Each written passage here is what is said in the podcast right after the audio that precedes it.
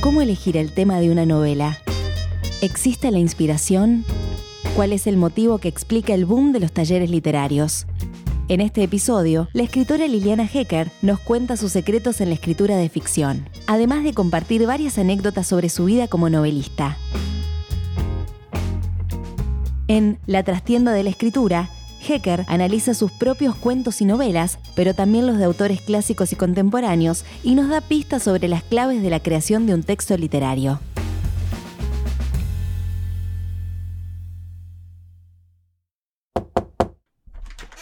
Vení, vení, pasá.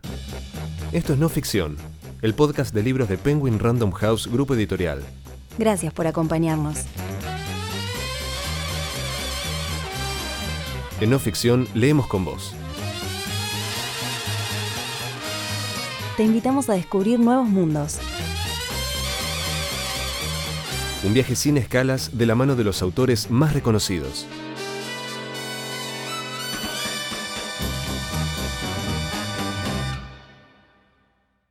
Hoy, La trastienda de la escritura, un libro de Liliana Hecker, publicado por Editorial Alfaguara. Durante un taller intensivo sobre el cuento, uno de los asistentes acaba de preguntarme, ¿de dónde vienen los temas? La pregunta me toma por sorpresa. Suelo conocer el origen, muchas veces accidental, de cada uno de mis cuentos, pero el de los temas en general. Trato de imaginarlos químicamente aislados, esperando el cuento que los capture, pero no, la cosa es menos aséptica. Los temas nos atraviesan, nos aplastan, nos chocan por la calle, los espantamos como moscas, los engullimos sin darnos cuenta, acechan desde el pasado, desde una pesadilla, desde algo particular que nos han contado, asoman en una ocurrencia súbita, en algo que nos pasó ayer, en lo que tememos que nos ocurra mañana, en una frase casual que escuchamos en el colectivo, en mitologías, en libros de historia o de botánica o de economía doméstica. Mirando a distancia, todo lo que existe parece tema y sin embargo nada tan excepcional para un escritor como toparse con sus temas. Liliana Hecker empezó a escribir en su adolescencia, a fines de la década de los 50. Estudiaba física, pero su vocación por la literatura estaba a flor de piel. Por aquel entonces, y con apenas 17 años, no sabía que iba a dedicar su vida al oficio de escribir. Por azar o por amor propio, en 1966 comenzó su carrera oficial de escritora cuando publicó su primer libro de cuentos, Los que vieron la zarza. Yo escribí mi primer cuento por amor propio. Eh, yo me reunía, iba a las reuniones del Café de los Angelitos, tenía 17 años. En general la composición de esas mesas era los jóvenes escritores, las novias de los jóvenes escritores y yo. Yo era la única chica que iba por las suyas me mimaban un poco porque era, no solo era muy joven, parecía menor todavía de lo que era, entonces me elogiaban las cosas que yo escribía. Yo escribía cosas, realmente cosas. Había inventado un género literario, el tungele.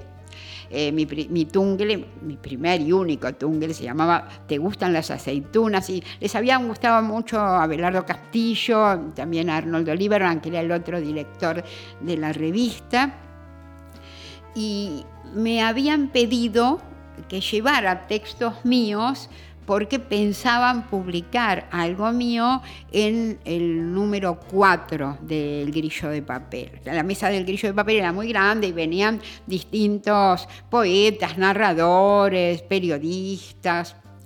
Y entre esos que llegaron apareció uno, poeta parece, al que llamaban el gorrión, y entonces, así sin el menor respeto, agarró mi carpeta, no era de esos machos de los 60 que hablaban torciendo un poco la boca, y como, a ver qué escribe esta pendeja, ¿no?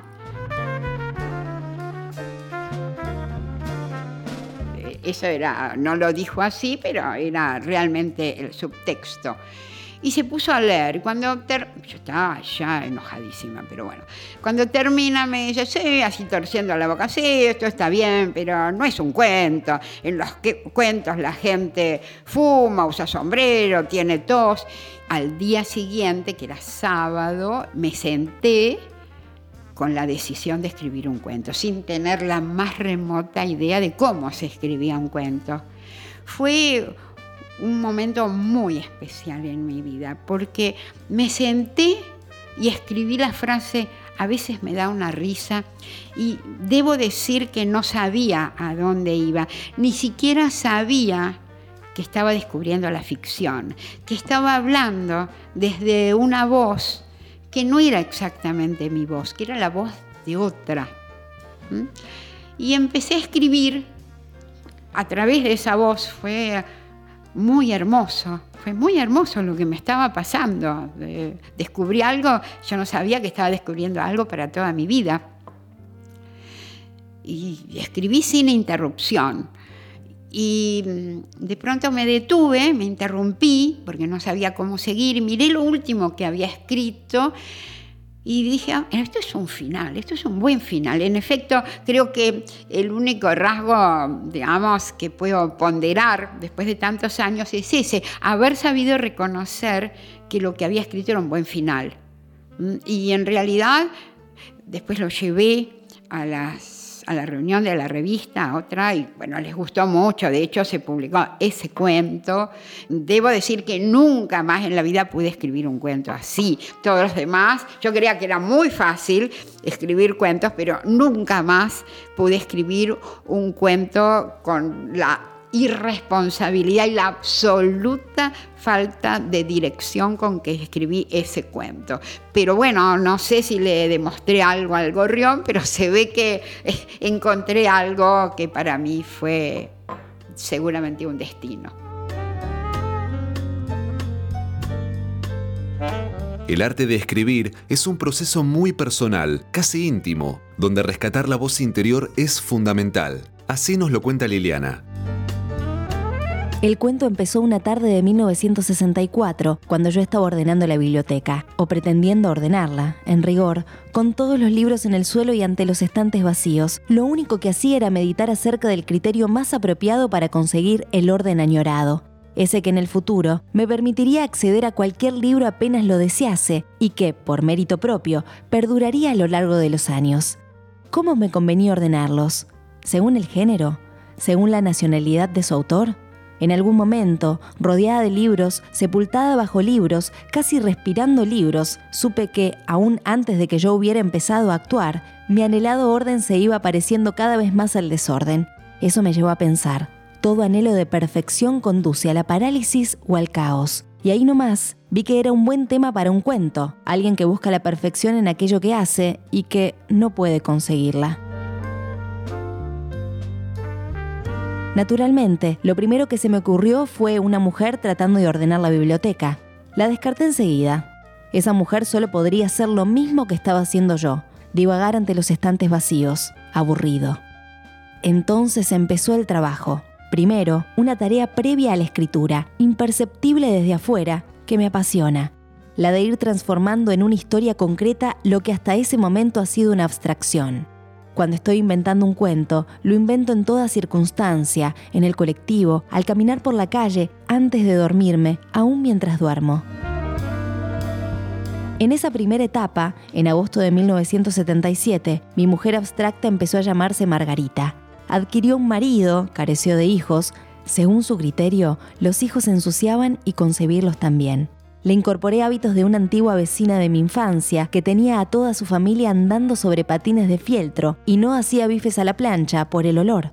Le asigné una rutina. En cuanto el marido empezaba a bañarse, la mujer entraba al baño y se llevaba los calzoncillos y la camiseta para lavarlos de inmediato, como si estuvieran contaminados. Margarita lo hizo. A esa altura, ya bien colmada de hábitos propios, realizó casi sola el acto que yo estaba guardando de ella le pidió a su marido que cuando el viento soplara del norte, él entrase por la puerta del fondo que daba al sur, y cuando el viento soplara del sur, él entrase por la puerta del frente que daba al norte. Esa era la situación conflictiva que yo necesitaba. la que iría desbarrancando los acontecimientos hasta el final. Recién entonces me senté ante la máquina y escribí la primera frase. Todo empezó con el viento. Siempre sostuve que nadie le puede enseñar a escribir a otro. Eh, la escritura es un acto personal, personal en todos los sentidos, está lleno de singularidades. Eh, lo que sí creo es que un escritor aprende su oficio, lo aprende de todo lo que ha vivido, de todos los errores que comete cuando escribe, porque es lo maravilloso, siempre digo eso, la escritura tiene algo que no tiene la vida, lo que sale mal, uno puede volver a hacerlo y ¿Por qué no aprovechar eso? Eh, entonces uno realmente aprende de sus propios errores, aprende de todos los libros que ha leído y a veces aprende también de ciertos juicios, de ciertas opiniones ajenas. No de todas, pero hay ciertas opiniones que realmente pueden provocar revelaciones en un escritor, sobre todo en un escritor que está comenzando, que todavía no tiene mucha experiencia. Yo he tenido esa suerte. Eh, tuve, ante todo, un amigo entrañable con quien sacamos durante muchos años las revistas El Grillo de Papel y después El Escarabajo de Oro y El Ornitorrinco, que es Abelardo Castillo. Abelardo fue mi gran amigo, pero además fue un maestro. Esta máxima la aplicó también en sus talleres literarios. Y por eso en los talleres trato de reproducir eso en, los grupos, porque no se trata de quien coordina el taller, se trata de todo el grupo que está aportando, que está escuchando al otro y que está aprendiendo incluso de lo que todavía falla en el texto del otro. Creo entonces en ese aprendizaje que cada escritor realiza a su manera, pero de ninguna manera creo que uno pueda enseñarle a otro. ¿Por qué? Porque vos le podés dar al otro una indicación, pero si ese autor no puede hacer suya esa indicación, si no puede creer, decir, creer a fondo que eso que le indicaron es lo que le permite realmente seguir creando, no sirve para nada. Es decir, toda indicación externa eh, no sirve absolutamente para nada. No creo que salga un, texto eh, eh, realmente que merezca llamarse un texto de creación en ese caso.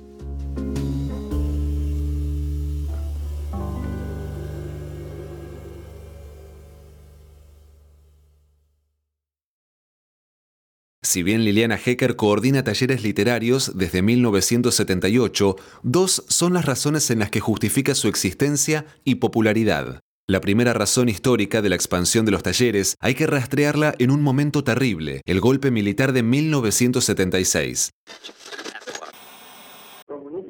población que a partir de la fecha el país se encuentra bajo el control operacional de la Junta Militar.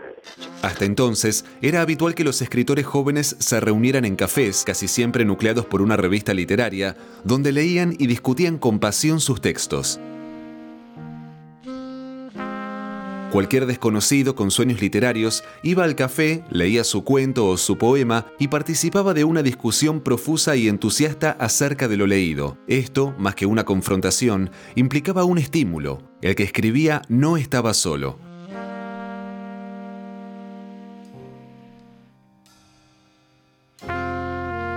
La segunda es menos lírica pero inapelable. La represión hizo que muchos escritores, los que tenían cátedras, los que trabajaban en relación de dependencia o colaboraban en medios periodísticos que cerraban sus puertas, perdieran su fuente de ingresos y tuvieran que ingeniarse de alguna manera para sobrevivir.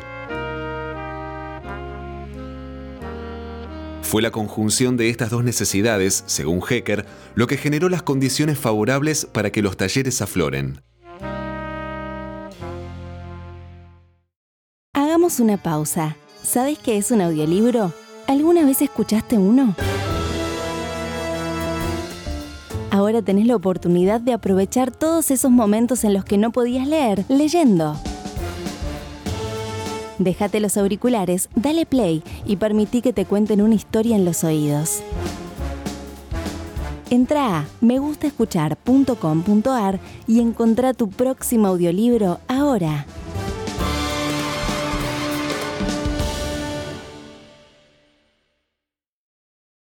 En La trastienda de la escritura, Hecker se propuso celebrar al objeto que más amó en su vida, la máquina de escribir.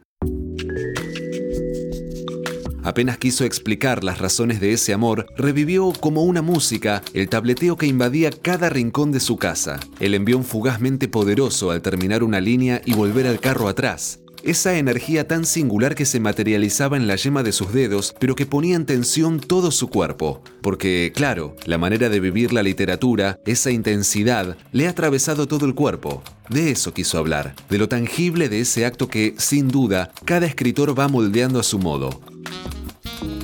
¿Cómo surge el origen de ese vínculo tan preciado?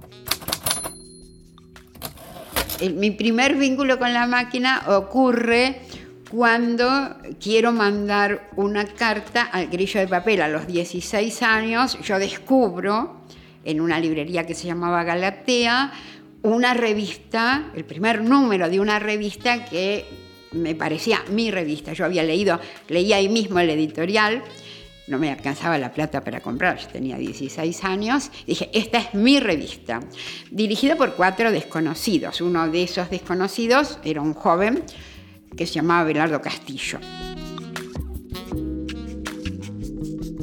Eh, y había una notita que decía, bueno, eso, eh, sí, que proponían a los jóvenes narradores y poetas mandar una colaboración.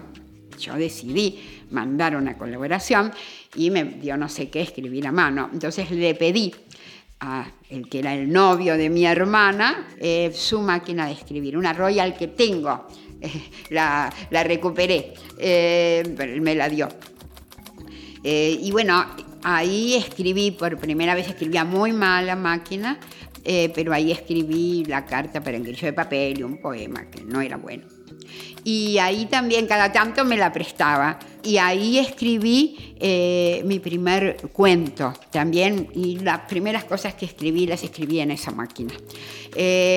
sí, tuvo para mí un valor afectivo. A ver, supongo que sería por las imágenes que uno veía en el cine, pero la idea que uno tenía, por lo menos a que yo me había formado un escritor, era esta, ante su máquina de escribir. De modo que enseguida estableció un ritual para mí.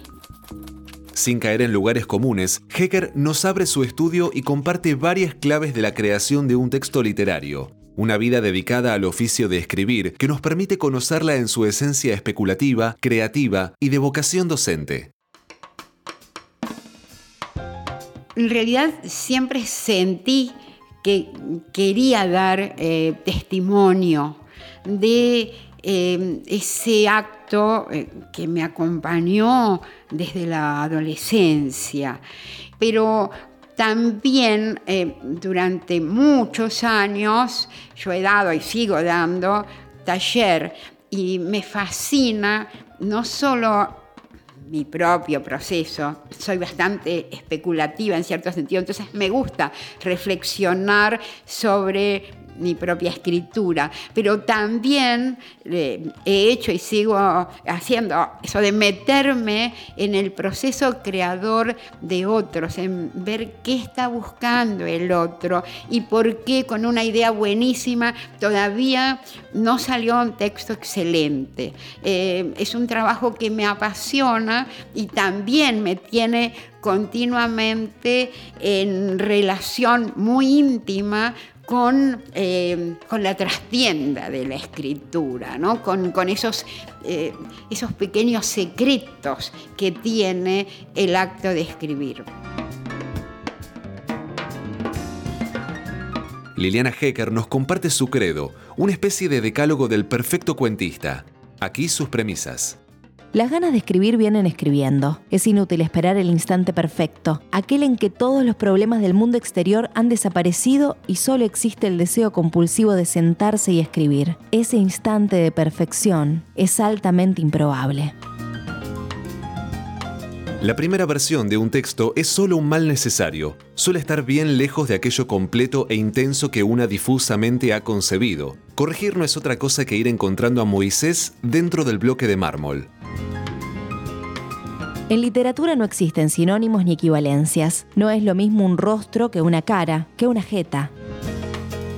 Ni la espontaneidad ni la velocidad son valores en la literatura. Tantear, tachar, descubrir nuevas posibilidades, equivocarse tantas veces como haga falta, ir acercándose paso a paso al texto buscado. Ese es el verdadero acto creador. Lo otro es como estornudar.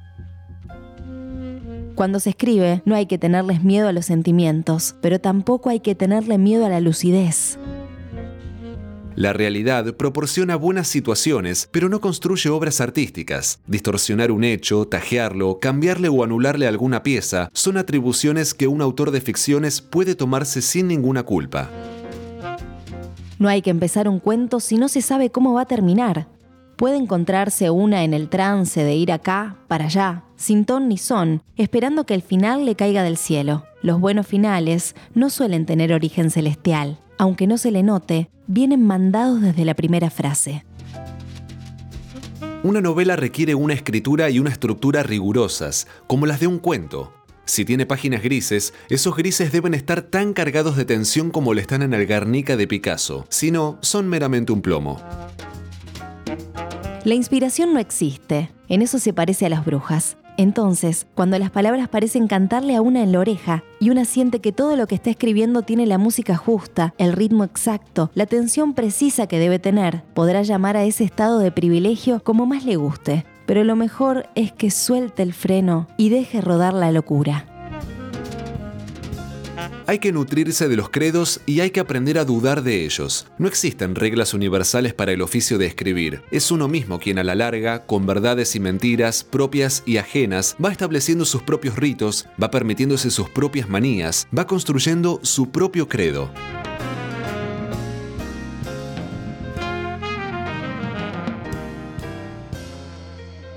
Me interesa justamente no solo hablar de lo sonoro, sino de todo lo, físico que tiene que ver con el acto de la escritura, porque mm, se supone que el escritor eh, es aséptico y entonces está creando y que el acto de creación es eh, casi algo milagroso y en realidad no solo viene de una cantidad de distintos acontecimientos de la realidad, sino que el acto mismo de escribir está vinculado con muchas cosas físicas. Incluso hay sonidos que son muy amigables.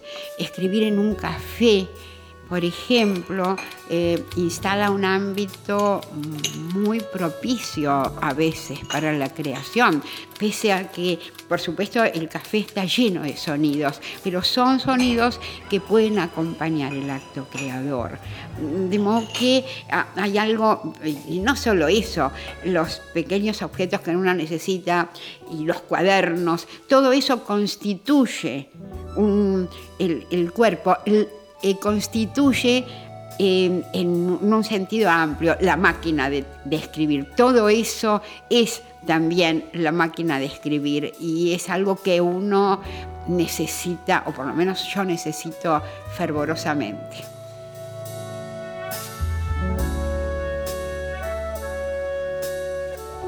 Entre teclas y gatos, Liliana Hecker describe como pocas el arte que esconde la escritura. En su libro comparte anécdotas, cuentos y consejos. Ayuda a futuros escritores a descubrir la trastienda del universo literario, buscando responder una pregunta clave. ¿Qué querés decir? Nadie dijo que el camino sería fácil, pero su experiencia alivia el recorrido del duro oficio de escribir.